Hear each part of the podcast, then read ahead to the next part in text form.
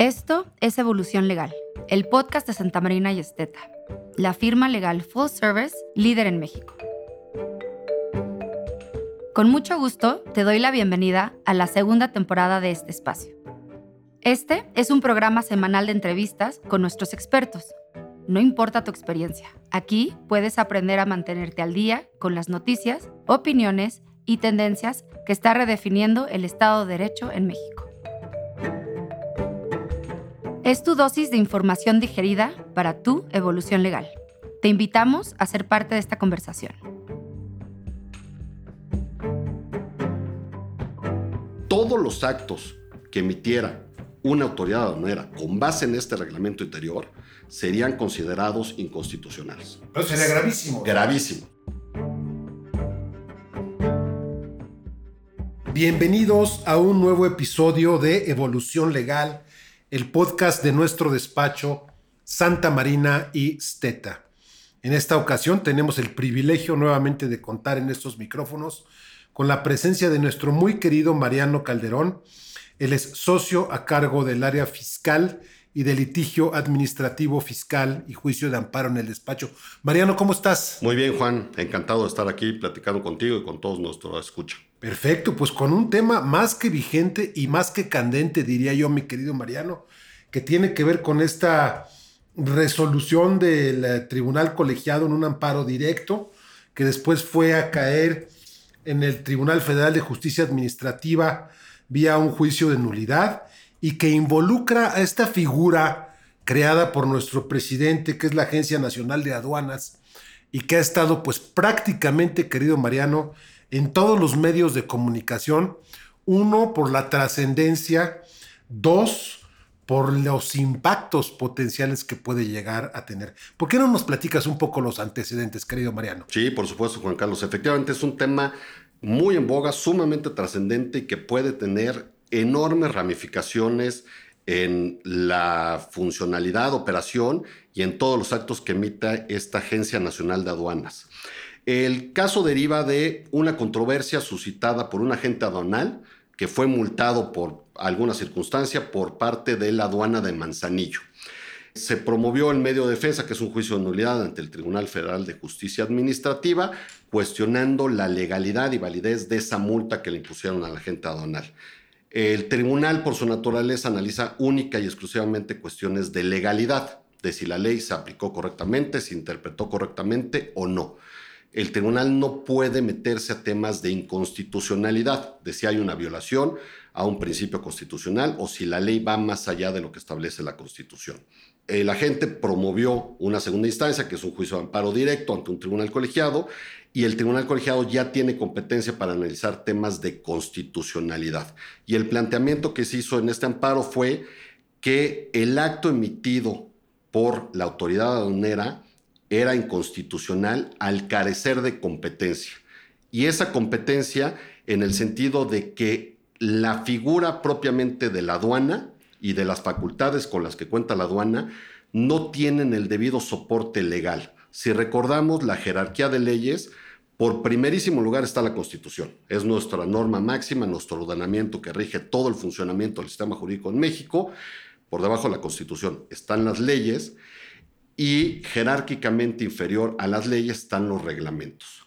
Para que se pueda emitir un reglamento necesariamente tiene que tener un punto de contacto con una ley. La ley tiene que permitir la emisión de ese reglamento. Y aquí el planteamiento que se hizo en el juicio es que el reglamento interior de la Agencia Nacional de Aduanas de México no tiene asidero en ninguna disposición legal. Quiere decir que, digamos, para beneficio de nuestra audiencia, el certificado o el acta de nacimiento de esta Agencia Nacional de Aduanas, en lugar de haber sido a nivel de ley, se emite vía reglamento el nacimiento de este organismo, digamos, cuando hay dos leyes, cuando menos, que ya consagran facultades en esta materia, que son la, ley del sistema de administración tributaria, y además la ley aduanera en la materia, ¿correcto? Efectivamente. es el punto de partida, es la conclusión a la que llega el tribunal colegiado. Que el nacimiento está viciado de origen, puesto que fue creada esta agencia mediante un reglamento interior expedido por el presidente y no mediante una ley expedida por el Congreso de la Unión, cuando, como bien mencionas, hay dos disposiciones legales que regulan toda la materia aduanera y todo lo relacionado con el cobro de impuestos o temas fiscales en materia aduanera. Uno es, desde luego, la ley aduanera, que se refiere en toda la operación, competencia y manejo de la autoridad al servicio de administración tributaria.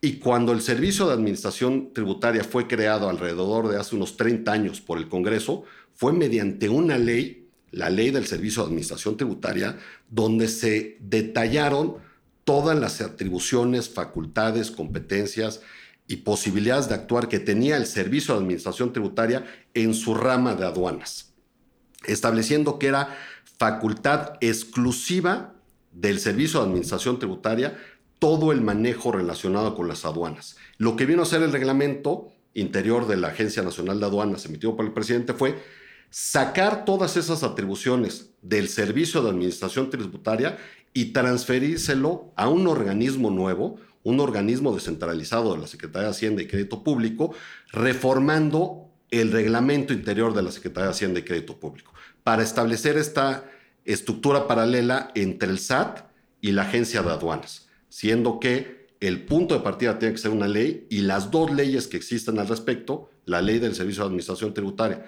y la ley aduanera, se refieren única y exclusivamente al SAT y son enfáticos en cuanto a que son atribuciones exclusivas del SAT todo lo relacionado con la materia aduanera.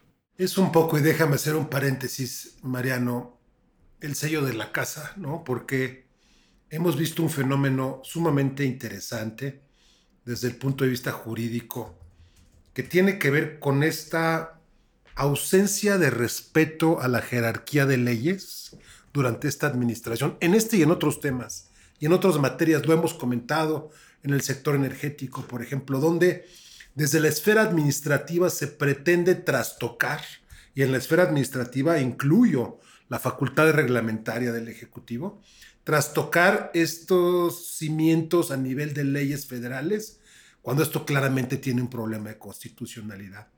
Luego se accede al siguiente escalón y se dice, bueno, se reforma a nivel de ley federal, Nada más que eso choca con pared ahora con temas de carácter constitucional y en otro orden de ideas, incluso con compromisos de carácter internacional asumidos por el país, porque en la jerarquía de leyes que bien comentabas, recordemos que por debajo de la Constitución y arriba de las leyes federales, si no me equivoco, están los tratados internacionales. Están los tratados internacionales, salvo que se trate de tratados en materia de derechos humanos, en donde están incluso a la par de la propia Constitución.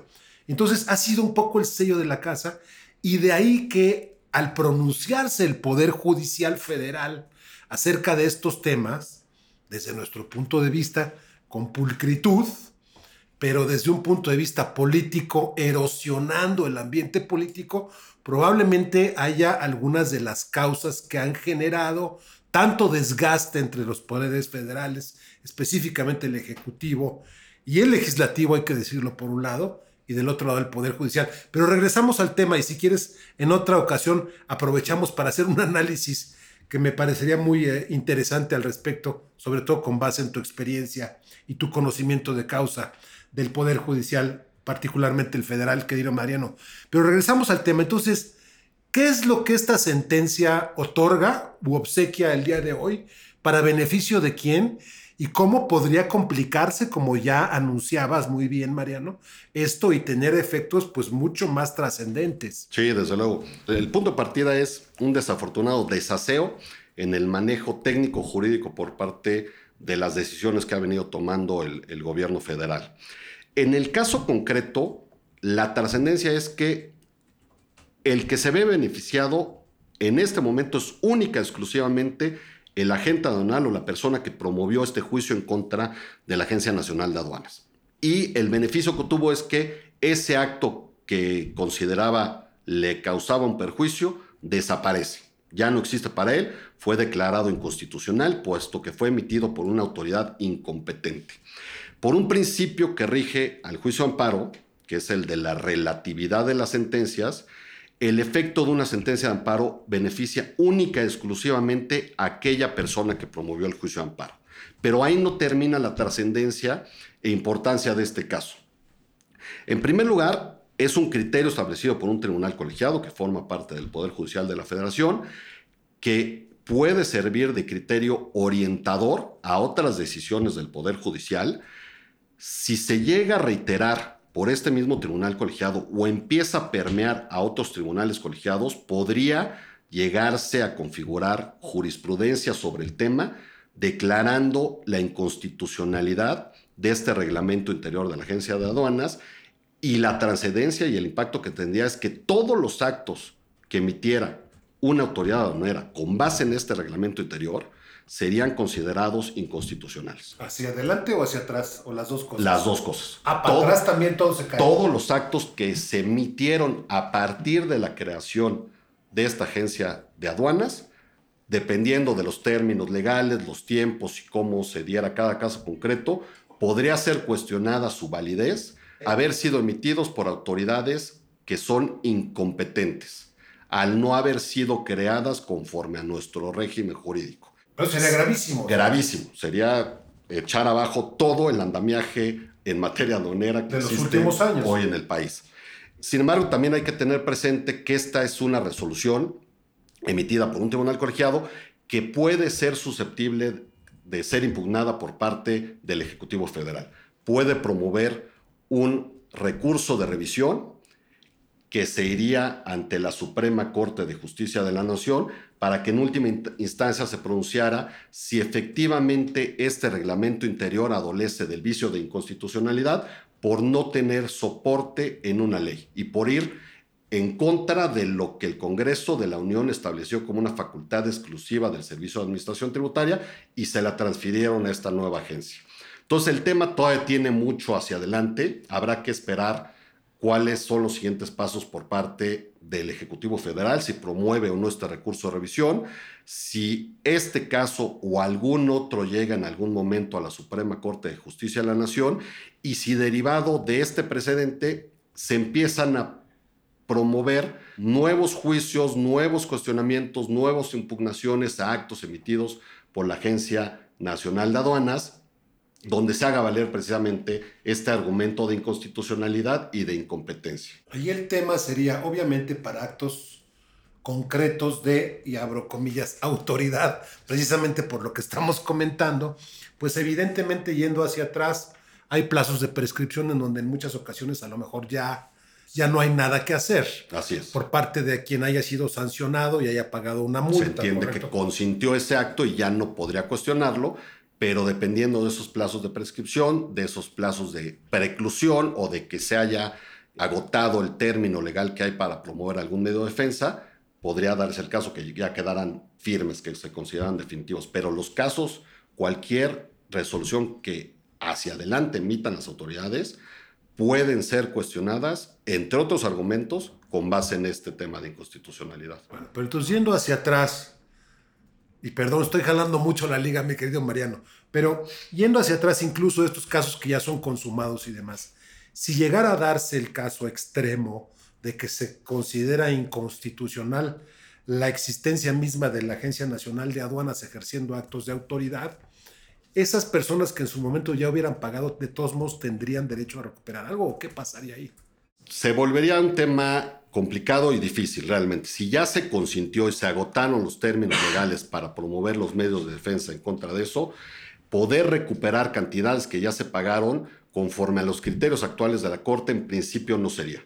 Sobre la base de ese principio de relatividad de las sentencias y de que hasta el momento no hay una jurisprudencia definida sobre la inconstitucionalidad de la Agencia Nacional de Aduanas y que se consintió en su momento. Entonces no abre un pago de lo indebido al derivar de un mandato que tiene una presunción de validez, aun cuando el acta de nacimiento o el origen de esta agencia sea inconstitucional, todo acto administrativo goza de una presunción de validez. Y mientras no haya una resolución de un tribunal colegiado eliminando esa presunción de validez, se entiende que es un acto legal.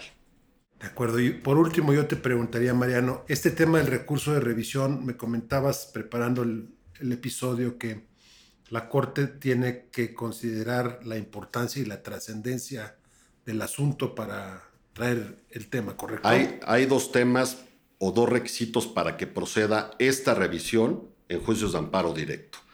Uno es que haya un tema de constitucionalidad, una violación directa a un artículo de la Constitución o una contraposición entre una norma inferior frente a lo que establece la Constitución. Aquí claramente hay un tema de inconstitucionalidad por lo que comentaba de que el reglamento emitido por el presidente va más allá de lo que establecen dos leyes emitidas por el Congreso de la Unión. Entonces, el tema de constitucionalidad subsiste, fue resuelto por el Tribunal Colegiado, pero la competencia originaria siempre en temas de inconstitucionalidad es de la Suprema Corte de Justicia de la Nación. Y el segundo aspecto es por el diseño del juicio de amparo directo, se prevé como regla general que sea una sola instancia, que la decisión que tome el tribunal colegiado sea definitiva, sea final, y para que pueda promoverse este recurso de revisión también se tiene que cumplir un requisito de importancia y trascendencia. Se tiene que justificar que ese tema de constitucionalidad resuelto por el tribunal colegiado es importante y trascendente para el sistema jurídico mexicano y que amerita que llegue a la Suprema Corte de Justicia de la Nación, que se aboque a conocer del asunto y que se pronuncie sobre si efectivamente hay una inconstitucionalidad o no. Recuérdanos para beneficio de nuestra audiencia en qué consiste el amparo directo. El amparo directo es una eh, segunda instancia que procede en juicios resueltos por tribunales civiles, laborales o administrativos. Nuestro diseño legal establece que todas las controversias en estas tres materias son resueltos por otro tipo de tribunales, no necesariamente parte del Poder Judicial de la Federación.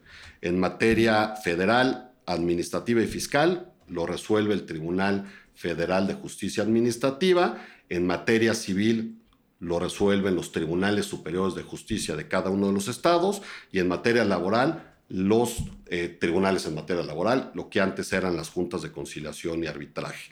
Esas sentencias no son definitivas, ameritan una revisión por parte del Poder Judicial que lo llevan a cabo los tribunales colegiados y ese es lo que se resuelve en un juicio de amparo directo. Se considera por principio que es una sola instancia y solo en los casos excepcionales que mencionaba hace rato de cuando hay un tema de inconstitucionalidad y se justifica una importancia y trascendencia, puede tener una segunda instancia, que es el recurso de revisión, que sube a la Suprema Corte de Justicia de la Nación. Pues muy interesante sin duda, mi querido Mariano. Si estás de acuerdo, dejamos la puerta abierta para darle seguimiento a este asunto y tener episodios subsecuentes para ver de qué manera evoluciona. Queremos agradecerte nuevamente tu presencia. Al contrario, muchas gracias Juan Carlos. Y sí, desde luego esto va a dar mucho de qué hablar. Eh, estamos empezando el tema y la discusión del asunto por parte del Poder Judicial. Hay que ver cómo se desarrolla, cómo se van dando nuevos pronunciamientos por parte de otros tribunales colegiados y es casi seguro que el tema terminará siendo resuelto por la Suprema Corte de Justicia de la Nación más pronto que tarde. De acuerdo, querido Mariano. Y a nuestra querida audiencia, como siempre, agradecerle el favor de su atención e invitarles hasta la próxima.